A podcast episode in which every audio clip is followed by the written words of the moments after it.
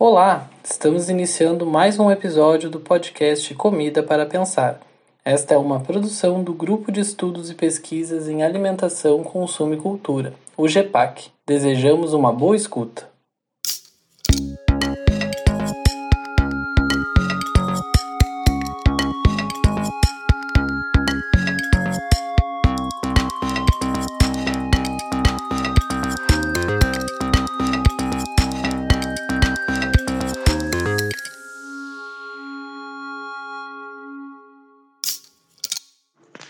Olá, meu nome é Vitória, sou mestranda do programa de pós-graduação em antropologia da Universidade Federal do Grande Dourados e, juntamente com as minhas colegas, vamos discutir o artigo Conflitos à Mesa: Vegetarianos, Consumo e Identidade, de autoria de Juliana Bonizio.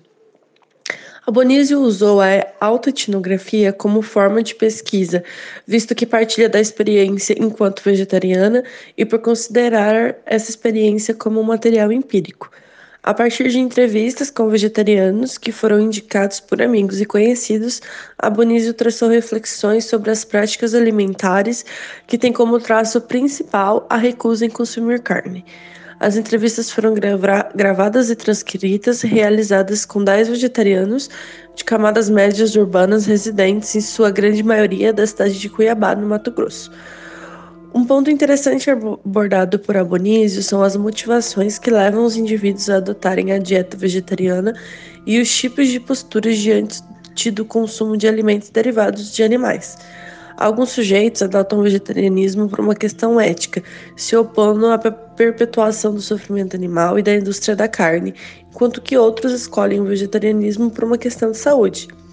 Existem várias modalidades de vegetarianos. Alguns consomem apenas carne branca, outros não consomem nenhum tipo de carne, mas comem ovos e bebem leite.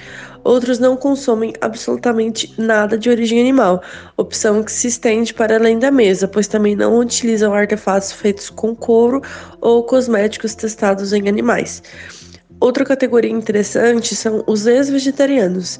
Nesses casos, há uma mudança na percepção alimentar por parte dos sujeitos, tanto enquanto algo ligado puramente à saúde física ou uma situação em que os princípios éticos mudam. Agora, minha colega Eduarda dará continuação à discussão. Olá, eu sou a Eduarda, mestranda em desenvolvimento rural na URGS, e a seguir falarei sobre vegetarianos conflitos e expectativas. No tópico intitulado Conflito está servido, um vegetariano na família, a autora salienta que a alimentação é uma atividade social e que a inserção de novos membros se dá muito cedo. Dessa forma, uma dissidência em relação a esse aprendizado manifesta na recusa de alimentos considerados apropriados e na ingestão de outros considerados impróprios causa conflito na família, e é precisamente isso que vemos nas relações entre um vegetariano e uma família não vegetariana.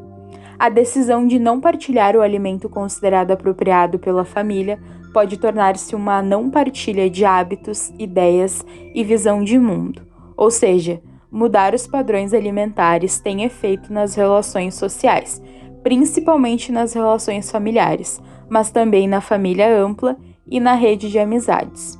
Quer dizer, converter-se ao vegetarianismo pode encontrar simpatia e apoio, ou mesmo crítica, confusão e hostilidade.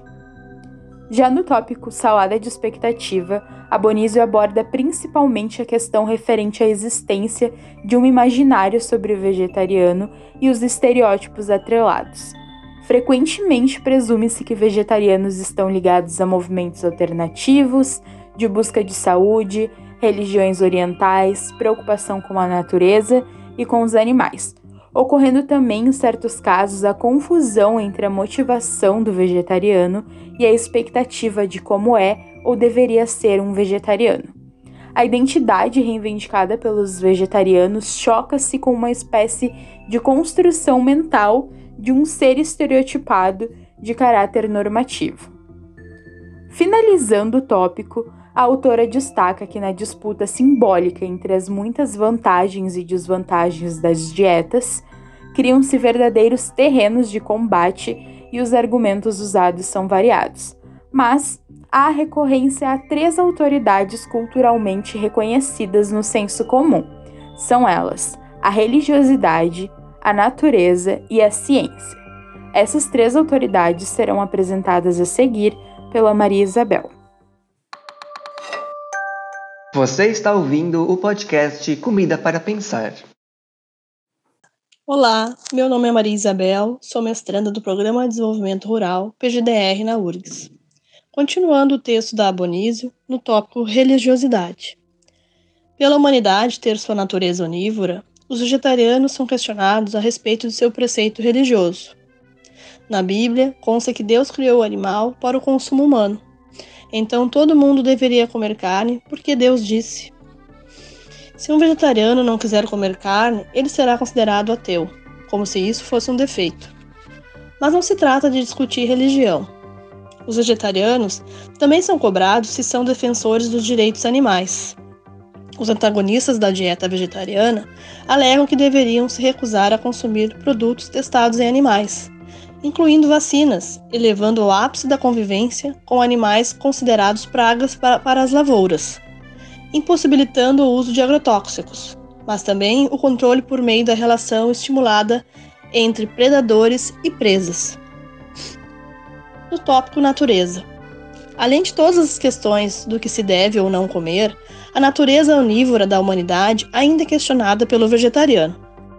Pretensiosamente, um adorador da natureza, ao propor respeito aos animais. Os vegetarianos são acusados de não respeitar a própria espécie e desconsiderar toda a história da evolução humana.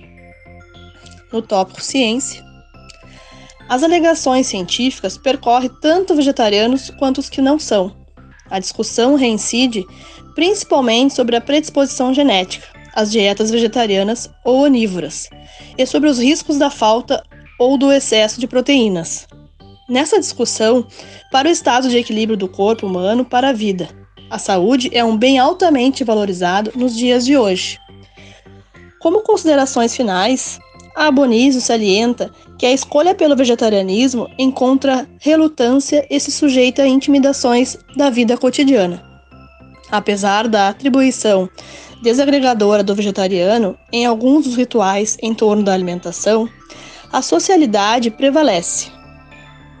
Através dos apontamentos construídos, as negociações, recusa e aceitação de dietas variadas ajudam na compreensão da complexidade da sociedade atual.